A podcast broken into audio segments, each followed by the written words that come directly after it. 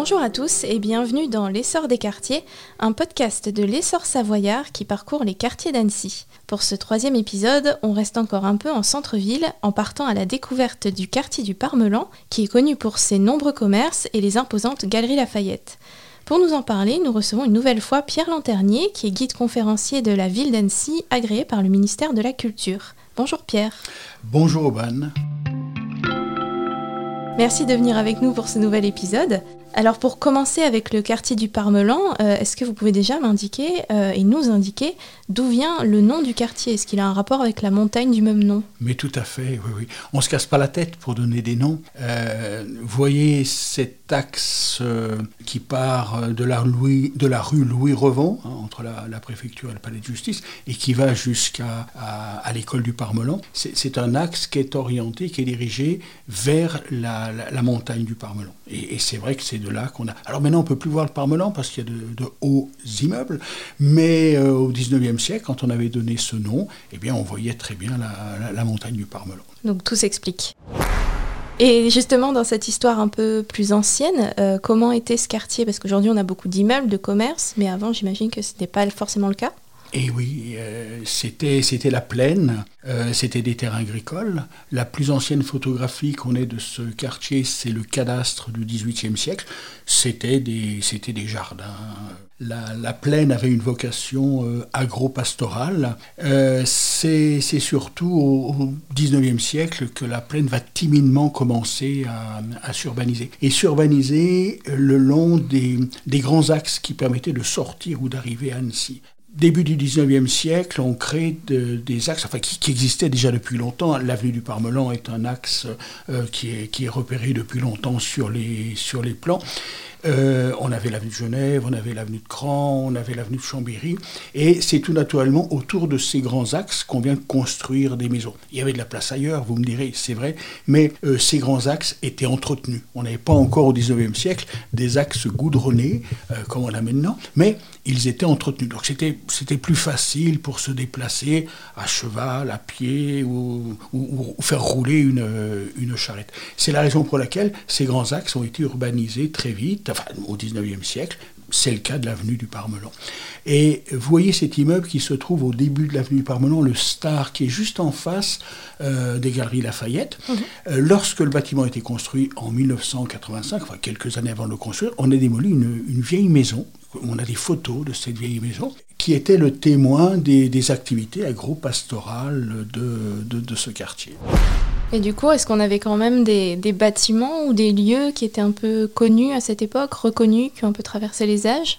À vrai dire, euh, mis à part le, foyer des personnes âgées, qui est au début de l'avenue du Parmelan, qu'on appelle aussi le foyer du Parmelan, alors qui est plus près de la préfecture, hein, euh, qui a été construit à la fin du 19e siècle, mis à part les tilleuls aussi, vous voyez où est l'école des tilleuls, c'était une propriété qui appartenait à un, contre-amiral de la, de la marine à la fin du 19e siècle. On a ces deux gros bâtiments, aux deux extrémités de l'avenue du Parmelan, même si les tilleuls c'est un peu excentré par rapport à l'avenue du Parmelan. On avait ces deux gros bâtiments, et puis entre les deux, il n'y avait pas, pas grand-chose. Il y avait quelques constructions, quelques fermes.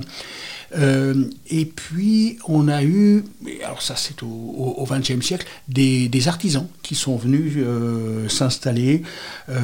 c'est dans la première moitié du XXe siècle. On a un garage euh, un garagiste pour les, premières automobiles, pour les, mobilettes.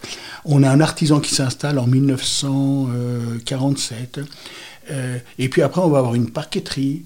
Euh, voilà, on a des. C'était l'époque où le territoire n'était pas encore bien morcelé, avec d'un côté des zones d'habitation, de l'autre côté des, activités euh, artisanales, voire industrielles. Donc on avait ce, mélange euh, dans surtout le territoire annécien, et, c'était comme ça partout, partout ailleurs en France. Et vous parliez justement des années 40.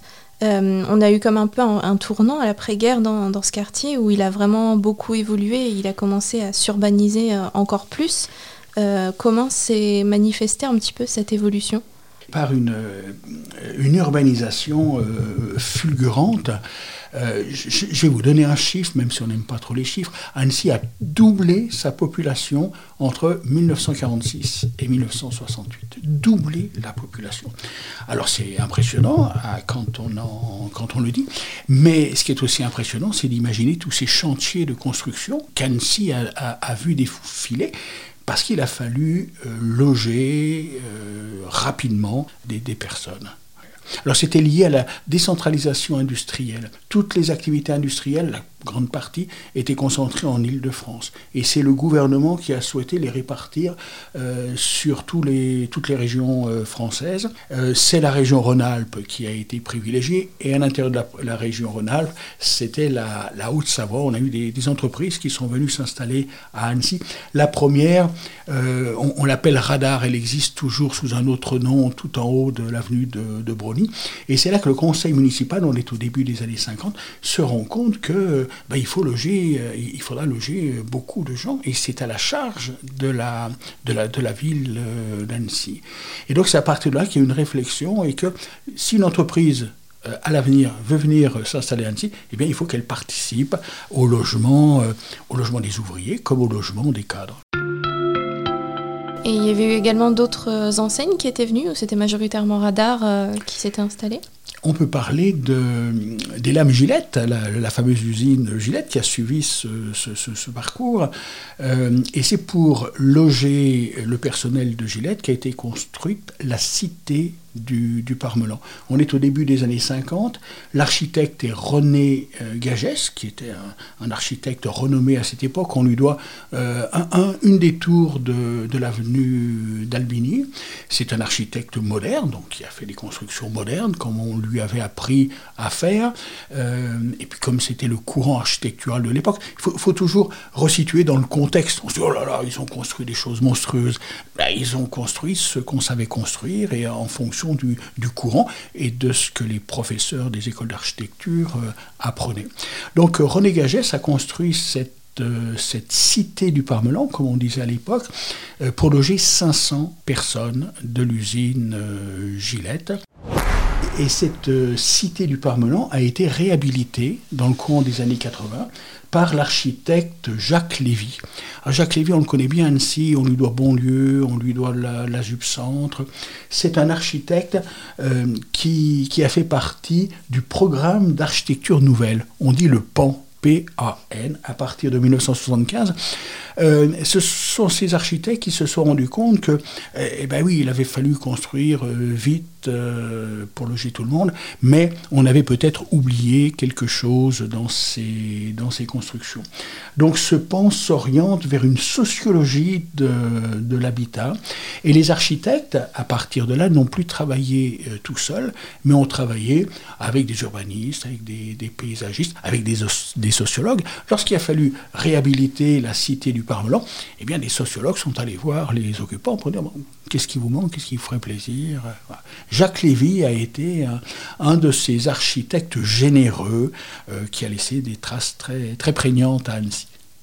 Très bien, bah, c'était une bonne, une bonne initiative en tout cas.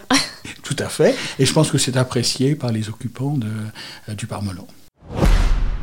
Et justement, sur ce, sur ce quartier, on a après d'autres euh, commerces, entre guillemets, des gros commerces comme les Galeries Lafayette, ou j'avais entendu parler également du premier carrefour, d'un des premiers carrefours. Oui, oui. Pourquoi euh, s'être installé là, selon vous? On est dans un quartier qui se trouve en périphérie du centre, de, de l'hypercentre. Et donc il fallait quand on installe un commerce, on n'installe pas n'importe où, il faut quand même que les gens puissent se déplacer. Donc là, on est à la fois pas loin du centre-ville et, également des quartiers euh, nouveaux, le quartier du Parmelan, mais Novel, Tep, qui venaient de, se construire. Donc je pense que c'est pour ça que les choses se sont concentrées, enfin ces deux enseignes dont vous parlez, se sont concentrées, et finalement aux deux extrémités de, de la rue du Parmelan. Donc le premier, c'est les nouvelles galeries. Maintenant, on dit Galerie Lafayette depuis 2000, mais c'était euh, les euh, galeries, les, nouvelles galeries. Euh, c'est une architecture assez, assez particulière. Hein. on a un, cube, on ne voit pas le cube quand on est à l'extérieur du bâtiment, on ne le voit pas, parce qu'il est entouré par par les, les voies qui permettent l'accès euh, au parking. Euh, il n'y a pas non plus de vitrine à l'extérieur, ça c'est très, c'est très nouveau.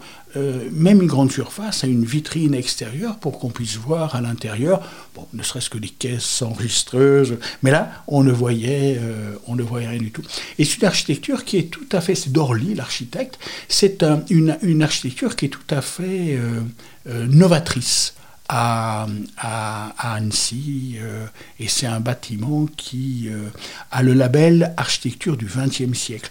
Euh, label architecture du XXe siècle concerne des, constructions euh, qu'on ne peut pas classer monument historique ou inscrire, mais qui, ont quand même marqué euh, l'histoire architecturale, le patrimoine du XXe siècle. Donc euh, on a, ce, label architecture du XXe siècle. L'école d'art, le brise-glace, le parc des sports ont également ce label.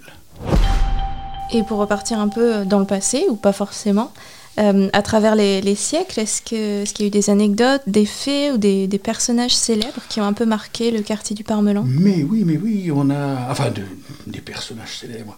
On a deux maires, bizarrement, qui, ont, qui, sont venus euh, construire leur maison à, dans, cette avenue du Parmelan. Donc deux maires d'Annecy, du coup Deux, maires d'Annecy, oui, oui, oui, tout à fait.